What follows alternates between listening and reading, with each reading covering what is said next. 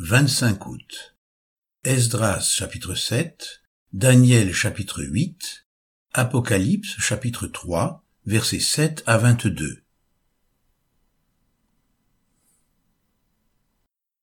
Esdras chapitre 7 Après ces choses, sous le règne d'Artaxerxès, roi de Perse, vint Esdras, fils de Séraja, fils d'Azaria, fils de Ilkija, fils de Shalom, fils de Tsadok, fils d'Achitub, fils d'Amaria, fils d'Azaria, fils de Merajot, fils de Zeraja, fils d'Uzi, fils de Bukki, fils d'Abishua, fils de Phiné, fils d'Éléazar, fils d'Aaron, le souverain sacrificateur. Cet Esdras vint de Babylone. C'était un scribe versé dans la loi de Moïse, donnée par l'Éternel, le Dieu d'Israël. Et comme la main de l'Éternel son Dieu était sur lui, le roi lui accorda tout ce qu'il avait demandé. Plusieurs des enfants d'Israël, des sacrificateurs et des Lévites, des chantres, des portiers et des Nétiniens, vinrent aussi à Jérusalem la septième année du roi Artaxerxès. Esdras arriva à Jérusalem au cinquième mois de la septième année du roi. Il était parti de Babylone le premier jour du premier mois et il arriva à Jérusalem le premier jour du cinquième mois, la bonne main de son Dieu étant sur lui. Car Esdras avait appliqué son cœur à étudier et à mettre en pratique la loi de l'Éternel, et à enseigner au milieu d'Israël les lois et les ordonnances. Voici la copie de la lettre donnée par le roi Artaxerxès à Esdras, sacrificateur et scribe, enseignant les commandements et les lois de l'Éternel concernant Israël. Artaxerxès, roi des rois, à Esdras, sacrificateur et scribe, versé dans la loi du Dieu des cieux, etc. J'ai donné ordre de laisser aller tous ceux du peuple d'Israël, de ses sacrificateurs et de ses lévites, qui se trouvent dans mon royaume et qui sont disposés à partir avec toi pour Jérusalem. Tu es envoyé par le roi et ses sept conseillers pour inspecter Juda et Jérusalem d'après la loi de ton Dieu, laquelle est entre tes mains, et pour porter l'argent et l'or que le roi et ses conseillers ont généreusement offert au Dieu d'Israël, dont la demeure est à Jérusalem. Tout l'argent et l'or que tu trouveras dans toute la province de Babylone, et les dons volontaires faits par le peuple et les sacrificateurs pour la maison de leur Dieu à Jérusalem. En conséquence, tu auras soin d'acheter avec cet argent des taureaux, des béliers, des agneaux, et ce qui est nécessaire pour les offrandes et les libations, et tu les offriras sur l'autel de la maison de votre Dieu à Jérusalem. Vous ferez avec le reste de l'argent et de l'or ce que vous jugerez bon de faire, toi et tes frères, en vous conformant à la volonté de votre Dieu. Dépose devant le Dieu de Jérusalem les ustensiles qui te sont remis pour le service de la maison de ton Dieu. Tu tireras de la maison des trésors du roi ce qu'il faudra pour les autres dépenses que tu auras à faire concernant la maison de ton Dieu.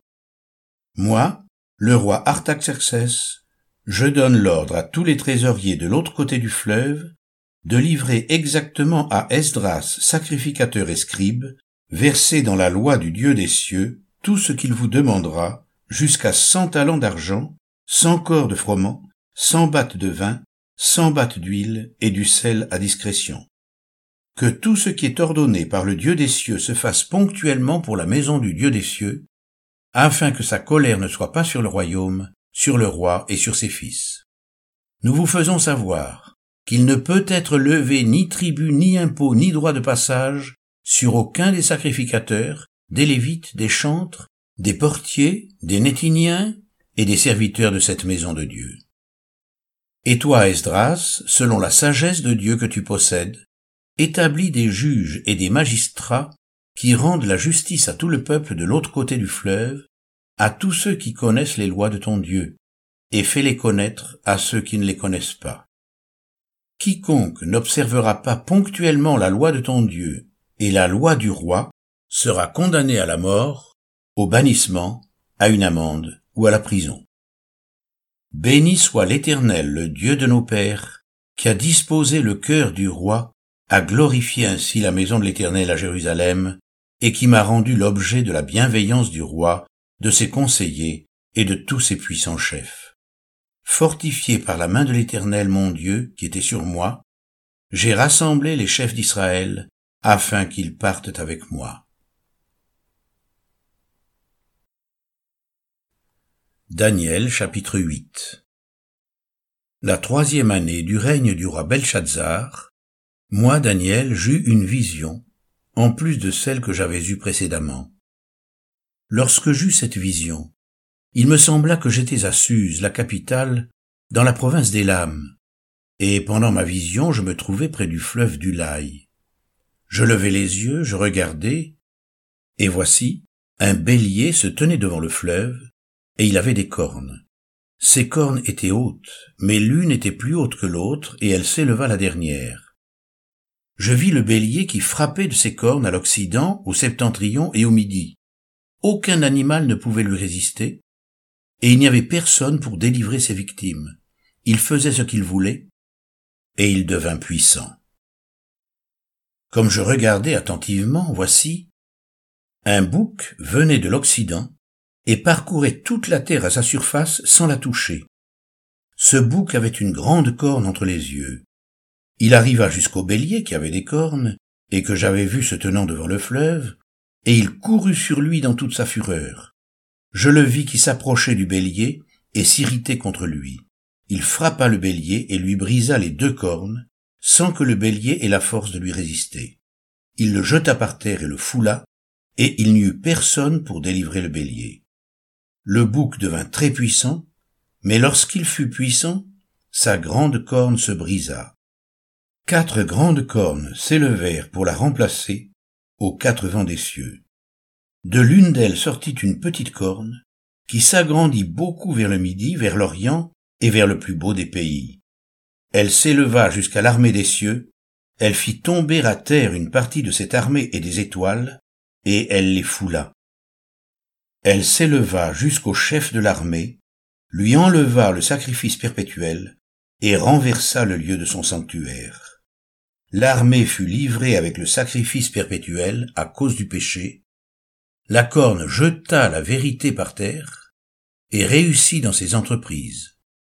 J'entendis parler un saint, et un autre saint dit à celui qui parlait, Pendant combien de temps s'accomplira la vision sur le sacrifice perpétuel et sur le péché dévastateur? Jusqu'à quand le sanctuaire et l'armée seront-ils foulés? Et il me dit, Deux mille trois cents soirs et matins, puis le sanctuaire sera purifié. Tandis que moi, Daniel, j'avais cette vision, et que je cherchais à comprendre, voici, quelqu'un qui avait l'apparence d'un homme se tenait devant moi.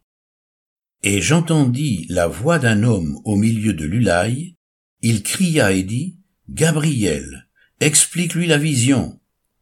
Il vint alors près du lieu où j'étais, et à son approche je fus effrayé, et je tombai sur ma face. Il me dit, Sois attentif, fils de l'homme, car la vision concerne un temps qui sera la fin. Comme il me parlait, je restai frappé d'étourdissement la face contre terre. Il me toucha et me fit tenir debout à la place où je me trouvais. Puis il me dit, Je vais t'apprendre ce qui arrivera au terme de la colère, car il y a un temps marqué pour la fin. Le bélier que tu as vu, et qui avait des cornes, ce sont les rois des Mèdes et des Perses. Le bouc, c'est le roi de Javan. La grande corne entre ses yeux, c'est le premier roi. Les quatre cornes qui se sont élevées pour remplacer cette corne brisée, ce sont quatre royaumes qui s'élèveront de cette nation, mais qui n'auront pas autant de force. À la fin de leur domination, lorsque les pécheurs seront consumés, il s'élèvera un roi impudent et artificieux, sa puissance s'accroîtra, mais non par sa propre force. Il fera d'incroyables ravages.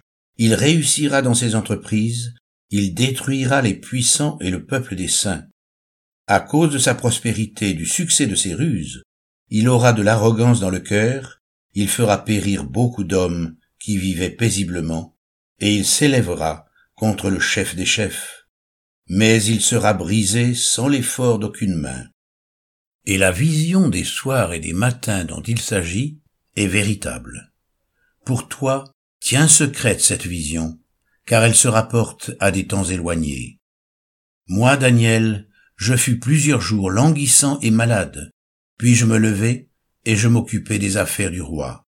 J'étais étonné de la vision, et personne n'en eut connaissance.